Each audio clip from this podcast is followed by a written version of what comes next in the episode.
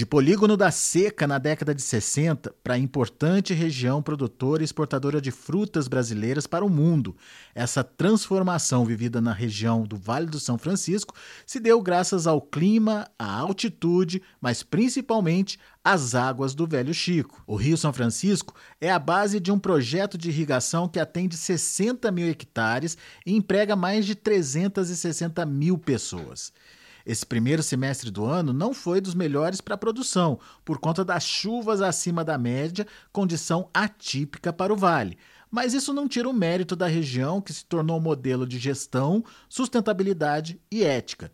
Tudo confirmado pelas diversas certificações exigidas para a exportação dos produtos. O Vale do São Francisco é conhecido pelo polo de fruticultura que existe por aqui, mas a Bayer entendeu que é também um polo importante para o desenvolvimento de pesquisas, principalmente para soja e milho.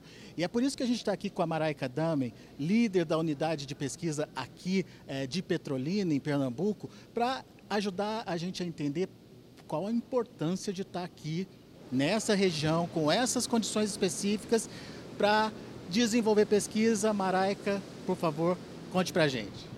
Bom, essa condição ambiental daqui permite a, a produção de ciclos sucessivos em qualquer época do ano, tá? Então, a gente tem, por exemplo, numa sema, num ano inteiro, 50 semanas de plantio nessas condições ambientais daqui.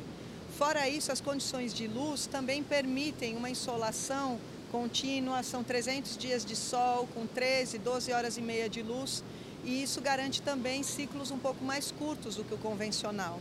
Tudo isso aumenta a nossa capacidade de ampliar o número de ciclos por ano e acelerar o desenvolvimento de tecnologias e, consequentemente, acelerar o lançamento de produtos. E, finalmente, a gente tem também a disponibilidade de água. Né? O Rio São Francisco é a grande fonte de água daqui da região, então, além de condições ambientais favoráveis, a gente também tem uma condição de disponibilidade de água que permite a irrigação o ano todo e, ao mesmo tempo, garantir uma maior sanidade das plantas pela baixa ocorrência de chuvas.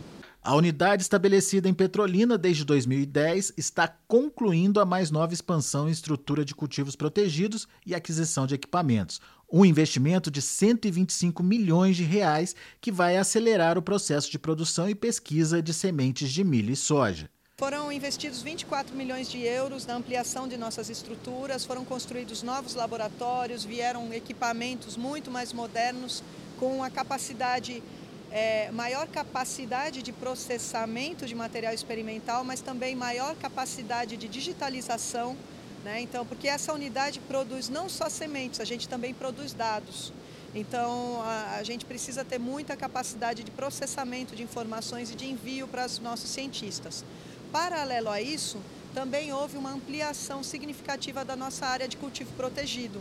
Hoje a gente tem 17 mil metros quadrados de área em cultivo protegido, que nos dá uma maior capacidade de produção de materiais como esse que vocês estão vendo aqui e ampliação do nosso, da nossa base produtiva, a capacidade de produzir mais germoplasma e de integração de biotecnologia.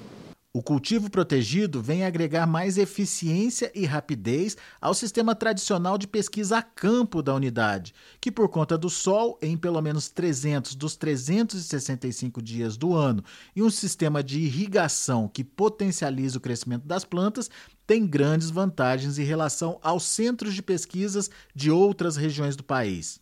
Os 120 hectares de campo em Petrolina já estavam entre os mais eficientes do mundo. Nós temos é, materiais que estão em processo de avaliação, sendo importados, para que a gente possa, de fato, trazer novas biotecnologias e tropicalizá-las, né?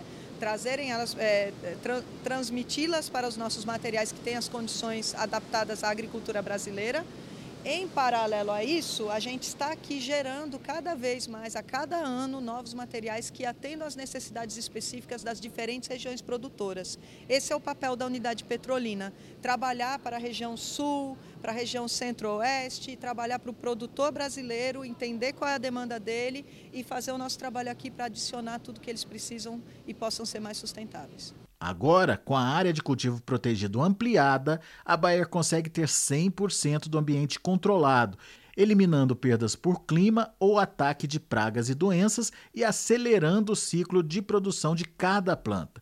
O trabalho paciente e delicado feito por essas funcionárias garante agilidade ao cruzamento das variedades, buscando cultivares mais produtivas e resistentes.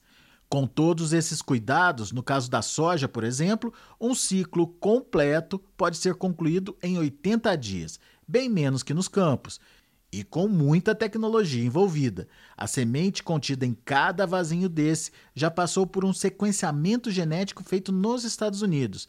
Com os resultados genéticos em mãos e a confirmação da característica desejada para aquela planta, as sementes vão para bandejas rastreáveis como essa e seguem para as áreas de teste. Cada sementinha tem a sua história.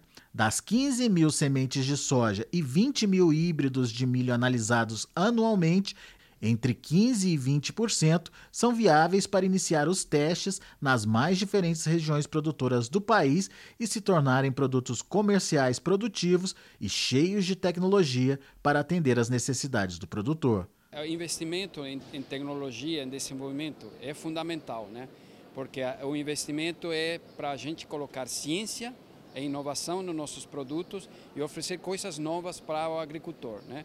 Aí que conecta um pouco com a agricultura tropical, né? com a tropicalização. O Brasil é um país exclusivo, né? é diferente dos outros grandes produtores, porque ele tem ambientes subtropicais e tropicais. Então, muitas vezes, ele precisa tecnologias ou inovações um pouco diferentes dos outros.